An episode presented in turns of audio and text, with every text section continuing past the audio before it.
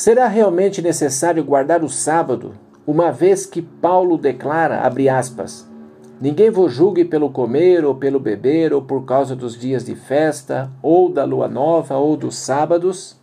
Fecha aspas. Colossenses capítulo 2, versos 16 e 17.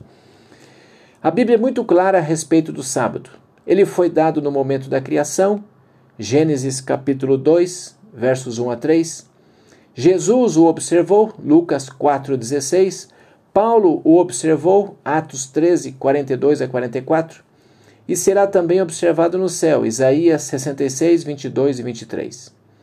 A Bíblia menciona duas espécies de sábados: o sábado do sétimo dia e os sábados anuais. O sábado do sétimo dia, instituído no momento da criação, é parte da lei dos Dez Mandamentos e uma lembrança semanal do amorável e todo-poderoso Criador.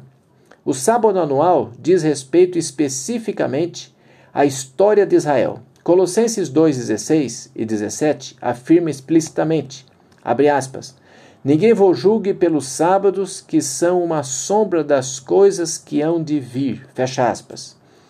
Hebreus 10:1 relaciona a lei das sombras com o sacrifício animal.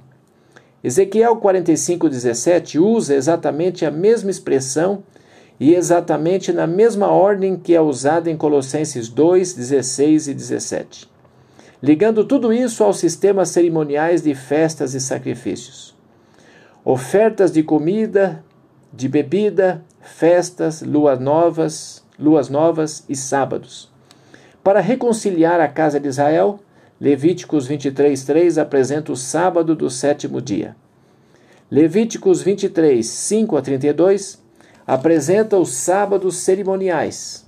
Páscoa, verso 5. Pães asmos, verso 6. O molho movido, verso 10. Primícias, versos 17. Trombetas, verso 24. Dia da expiação, versos 27 a 32.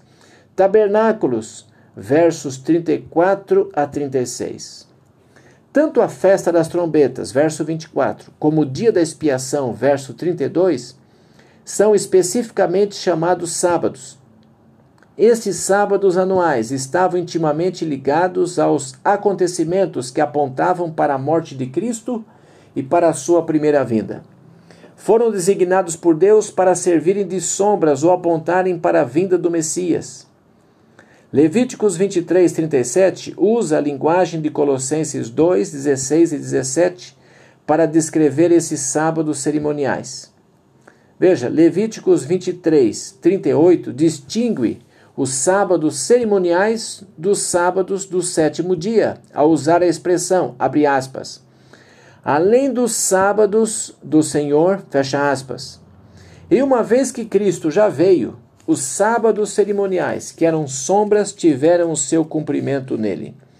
O sábado do sétimo dia, continua a volver os nossos olhares para o passado, para o Deus Criador que nos criou.